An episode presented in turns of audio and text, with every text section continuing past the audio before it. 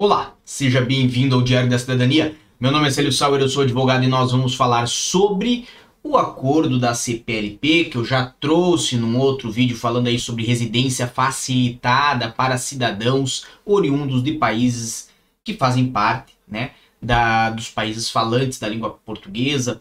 Então, de um modo geral, nós vamos falar do avanço que teve a reunião do dia 16 e 17 de julho, que já antecipo teve acordo formado entre os países da CPLP para que aumente-se a mobilidade entre os cidadãos desses países e, obviamente, que facilite a concessão de vistos e de autorizações de residências nestes casos.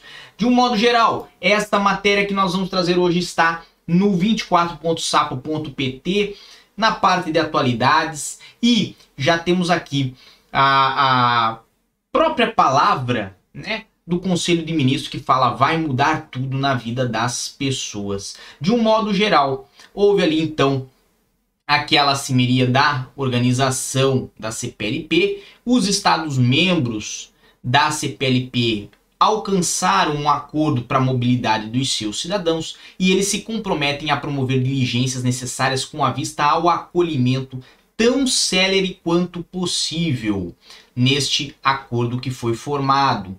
Isto, obviamente, dentro dos seus próprios ordenamentos jurídicos. Então, como eu falei no último vídeo, se você não viu, quando nós falamos ali sobre residência especial para quem fala português, nós, é, aliás, para quem vem de um país cuja língua oficial é o português, para me corrigir, nós falamos que depois desta fase cada parlamento de cada um dos estados membros da CPLP teria que aprovar esse diploma é, e, obviamente, levar esse diploma para dentro do ordenamento jurídico interno. Ou seja, para valer em Portugal, tem que ir ao parlamento português, o parlamento português tem que transformar isso em uma lei válida aqui em Portugal. Mas, de um modo geral, nós já temos um esboço do que, que é este acordo, do que, que vem a é, facilitar, a trazer de novidade esse acordo. E, obviamente, o interesse é contribuir para a criação das condições legais e institucionais para o incremento progressivo e ordenado da mobilidade da CPLP de todos os cidadãos dos Estados-membros. Ou seja, o intuito é facilitar e aumentar as relações de troca entre os países da CPLP. Isto, troca culturais, mas não só culturais, trocas empresariais, trocas é, é, na parte de turismo, né? E, obviamente, isto vai abranger os titulares de passaportes é, diplomáticos, oficiais, especiais de serviço, bem como os passaportes ordinários. Ou seja, eu, você e outras pessoas que são cidadãos normais destes países vão ser também beneficiados. Obviamente, Nesta situação, o primeiro-ministro de Portugal afirmou que o acordo agora alcançado em mobilidade na comunidade dos países de língua portuguesa inverte o presente princípio da autorização pela emissão de visto para o da liberdade de circulação. O que, que isto quer dizer? De um modo geral, ele mesmo fala: este acordo de mobilidade vai mudar tudo na vida das pessoas.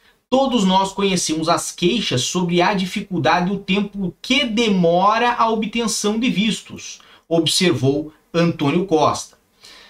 De um modo geral, vocês sabem que para se solicitar um visto para qualquer país, a regra é: o visto pode ser concedido. O país vai avaliar a sua situação e depois de avaliar vai decidir se dá ou se não dá o visto. E o que o primeiro-ministro quer dizer quando ele deu essa entrevista? Ele quer trazer a ideia de que a regra para se poder circular em países da CPLP é a necessidade de ter uma autorização mediante emissão de visto e, a princípio, esta regra vai ser invertida, ou seja, por princípio deve haver autorização, salvo se houver uma ordem de expulsão do território nacional, se houver ordem de interdição em território nacional ou o registro criminal do cidadão colocar alguma dúvida em matéria de segurança.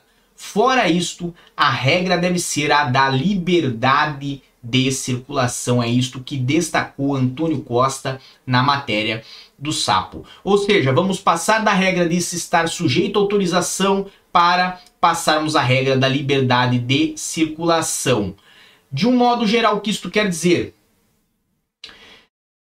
De um modo geral, isto quer dizer que vai ficar mais simples, mais fácil para se conseguir um visto para Portugal se você for um cidadão de um país cuja língua oficial é a língua portuguesa. Isso inclui aí Angola, inclui Brasil, Cabo Verde e vários outros países. Se você se interessa em acompanhar esse material, coloca aqui embaixo nos comentários que isso te interessa, porque nós vamos continuar acompanhando isso aqui se for interesse de todos, obviamente, e vamos trazer as evoluções que vai ter no parlamento português e quando isto vai estar em funcionamento e como irá funcionar para os pedidos de visto para Portugal, tá bem? Lembrando que nós sempre temos informações lá no meu Instagram, no arroba Sauer, e também nós temos aí o nossa área de membros, onde tem o Clube do Passaporte, onde tem o Projeto Imigrante, faça parte, lá sempre tem informações para você.